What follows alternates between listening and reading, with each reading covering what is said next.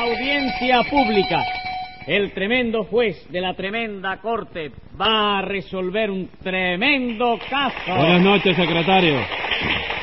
Buenas noches, señor juez. ¿Cómo sigue de salud? Mejor.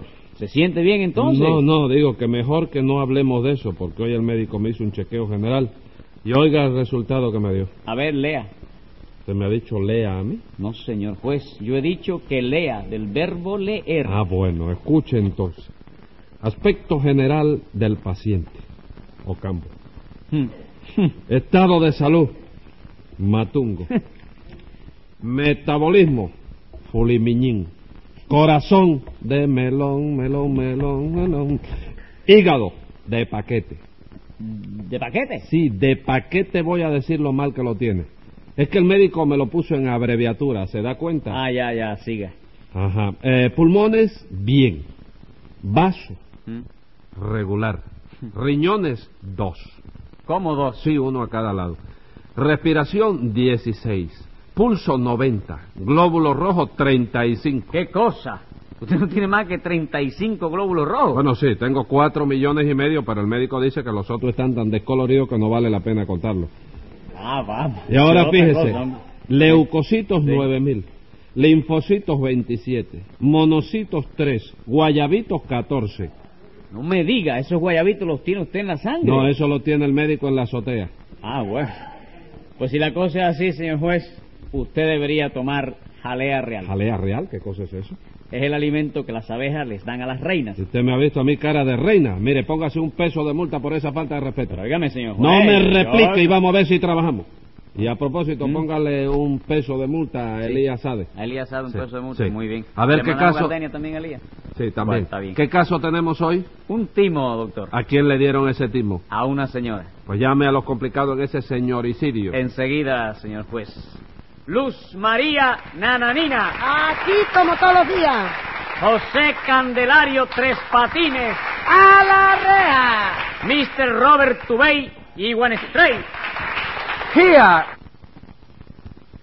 How do you, mister? Very well, and you? Very boring. ¿Cómo ve? ¿Very qué dijo usted? Very boring. ¿Y qué es eso de very barín? Ser lo mismo que si decir very bangan. Ah, bueno. Usted es americano, ¿verdad? Yes, mister de Colorado. All right. Vamos a ver entonces. Por casualidad es usted el acusado de este timo que aparece en el acta, Tres Patines. Yes, yes. Palabra de gentleman que mi no sé el guilty. ¿Qué es eso de gentleman y de guilty? ¿Acaso es usted de Colorado también? Yes, como no, ahí eh, yo soy de Colorado. De Colorado, Estados Unidos. No, no, de Colorado, Hoyo. ¿Cómo hoyo? Sí, chico, de Hoyo, Colorado, provincia de Bauta. Bauta no es una provincia, Tres ¿Y Patines. qué siendo entonces uno repúblico? No, señor. Un ayuntamiento. No, chica, ayuntamiento es otra ¿Qué es cosa. eso de chica y de estar hablando americano? Póngale 100 pesos de multa al americano este. Ayuntamiento es otra cosa. ¿Cómo Sí, que es otra cosa? ayuntamiento siendo un edificio cuadrado con una estatua de Colón echando agua por el sombrero. Secretario, secretario, Dígame. póngale 5 pesos de multa por Seboruco. A Colón, ¿no? No a usted. Eh, yes. Sí, a usted. En fin, según dice el acta, el juicio de hoy es por un timo, ¿no es así? Sí, señor. Un timo preparado por el sinvergüenza de tres patines en combinación con el americano este. No me diga, me ¿usted es cómplice de tres patines, Mr. Robert? No, mister. Mi jurar a yo por el Monroe de Marilyn que mi no ser culpable. Ajá, usted, usted es americano de Colorado, pero hace mucho tiempo que falta en los Estados Oh, Unidos, ando ¿no? viajando por Ah. el mundo entero. Ah, ¿y usted, tres patines? Yo jurar a... ¡No me hable más en americano! Yo jurar a usted por la mandrake de Narda que mi no ser culpable tampoco. ¿Qué cosa? ¿Cómo usted a jurar eso por el mandrake de Narda? Si me, usted me ha timado mil pesos. No hable bobería, nananina. Narda le timó mil pesos a usted. No, señor, Narda no. Ah, bueno, está bien. Fue mandrake, ¿no? No, señor, yo digo usted. ¿Mi? Sí, you. ¿Qué es eso de Yuna, nanina? ¿Usted de Colorado también? Bueno, de Colorado precisamente no. Pero faltó muy poquito para que lo fuera. ¿Por qué? Porque yo nací en amarilla. De manera que si mi mamá se llega a equivocar de color, me trae el mundo en colorado. Da igual. Oh, no, no, Mrs. Nananina. Una cosa no tener nada que ver con la otra. ¿Cómo que no? Amarilla no es un color. Yes. Y colorado no es otro. No, Mrs. Nananina. Ay, misi, ni misi, ni chico. Colorado ser un estado americano. como el estado de Kansas, el estado de Texas y el estado de California. Bueno, dejen eso Claro, ya. y el vamos. estado de Oklahoma Sí, y el de Maisai Pai Pai. ¿Qué es Masai Pai Pai? ¿Qué es, ese ¿Qué es lo que es Masai Pai Pai? La I no se pronuncia ahí. Sí. Mira, a ver, ahí lo dice, que hay un río que se llama igual, Maisai Pai Pai. No, señor, Mississippi. ¿Sí? Sí. ¿Por qué? Porque sí. No Eh, sí. ¿Qué te pasó? ¿Qué ¡Nada! Bueno, vamos al asunto del timo. ¿Qué herida fue la que le hicieron al código? Al código ninguna. La herida me la hicieron a mí que fui la víctima de ese timo. Y al código también, nananina, porque un timo es un delito y cuando se comete un delito el código sufre una herida. Sí, pero la herida mía fue mayor porque al código no le timaron nada y a mí me timaron mil ¿Y pesos. qué culpa tiene nadie de que usted sea más come bola que el código? ¿Qué es Ahí eso, está, ahí está, ahí está, ese es el problema de tamaño. ¡Cállese usted, Tres Patines! No, pero yo iba a decir que... ¿Qué cosa? Le estoy dando la razón a usted. Pues compadre. no me dé nada. ¿No ¿Me te hace falta nada? No, nada. ¿Ni la razón? No, ni la razón. right, está bien. Explíqueme, nananina, ¿qué le ha pasado a usted? Bueno, porque hace unos días el americano este se- me fue a ver para preguntarme si yo le quería vender una casita que tengo ahí en la calle de San Pedro. San Pedro, San Pedro. ¿Dónde está San Pedro? En el cielo, No, ¿está? nananina, yo digo la calle. Ah, en La Habana Vieja. Oye, ¿qué es eso? ¿Qué manera de hablar es esa, chica? No se dice la Habana Vieja, señora. ¿Eh, ¿Cómo se dice entonces? La parte anciana de la ubre capitalina. ¿Qué ubre capitalina es esa, Tres Patines? Usted se ha figurado que La Habana es una vaca, ¿Por qué? ¿Por qué tú me dices eso? porque se dice urbe, Urbe. ¿En qué idioma lo dices tú? en español. Ah, no, yo lo digo en inglés para que el americano me lo entienda. No, Tres Patines, usted no ha dicho nada en inglés. Seguro que no, chico. Segurísimo, porque una urbe es una ciudad, y ciudad en inglés se dice city. ¿Cómo? City, New York City, Miami City, London City. ¿Usted no sabe lo que quiere decir city? Nori. Pues cállese la boca entonces. ¿Pero en qué idioma, chico? ¿Cómo en qué idioma? Sí, tú quieres que me calle en español o en americano. ¿Y qué diferencia hay entre callarse en español y callarse en americano, Tres Patines? Bueno, chicos, no son dos maneras distintas de hablar. Sí. Entonces tiene que ser también dos maneras distintas de callarse. No, señor. ¿Se ha visto que hombre este más cerrado? ¿Qué es eso de cerrado? Póngale 10 pesos de multa por atrevido. Cuando uno se calla, lo mismo se calla en español que en americano que en chino. No me digas, el chino se calla uno lo mismo que en español. Exactamente igual. Lo que son las cosas, caballero. Yo creía que el chino era más difícil. ¿Tú Óigame, oiga, óigame, Tres Patines. ¿Qué tiene usted en la cabeza? ¿Eh? Yo pelo, ¿no? No, no, yo digo en la parte de adentro. Ah, en la parte de adentro no sé, pero me imagino que debe haber sustancia gris. Se lo imagina nada más, ¿verdad? Sí, porque una vez, ¿cómo se llama? Yo, yo- bueno, la verdad es que yo nunca me he visto la cabeza por dentro, ¿no? No. De manera que lo que hay adentro de la cabeza con seguridad, yo no lo sé. Pues para que vea, yo estoy seguro de que lo que hay dentro es acerrín. ¿Y eso? ¿Tú sí te la viste por dentro? de la 10 cabeza? pesos de multa por esa pregunta. Pero oye, chico, ven ¡Silencio! acá. Ah. Vamos a ver usted, nananina. Dice usted que el americano la fue a ver para preguntarle si le quería vender esa casa, ¿verdad? Sí, señor. Bueno, ¿y qué? Que nada, como yo tenía esa casa, pero no la tenía en venta, me entró la sospecha de que pudiera haber algo raro ahí, porque el americano no hacía nada más que insistir en que yo le vendiera la casa. ¿Eso es verdad, Mr. Robert? Yes, ser algún delito que mi querer comprar una casa. No, no, pero usted quería comprar la casa de buena fe. La de buena fe no, la de nana niña. Ya sé que era la de nananina, pero usted quería comprar esa casa con buen fin. No, yo la quería comprar con dinero. También sé que era con dinero, pero la fue usted a comprar con buena intención. No, no fui con nadie, fui solo. Ya sé que fue usted solo, señor. Y si lo sabes tú, ¿para qué le preguntas tanto al hombre? Porque chico? me da la gana, Tres Patines. Claro, chico, 10 le entoxigando la fraseología que el hombre te cuesta trabajo entender, chico. Póngale 50 pesos de multa. Tú ves, americano, ya te pusieron 50 pesos. No, señora, a él no, a usted. ¿A mí? Sí, señor. ¿Por qué, chico? Porque me da la gana. All right. Ah, bueno, no me hable más americano aquí. Continúe, nananina. ¿Qué le dijo usted al americano? Bueno, pues yo le dije que volviera al día siguiente porque yo quería consultar el caso con la almohada. Y en vista de eso, yo hoy fui a llamar a Tres Patines para consultar el caso con él. No, no, un momento, eh, eh, suprímeme eso de en vista de eso.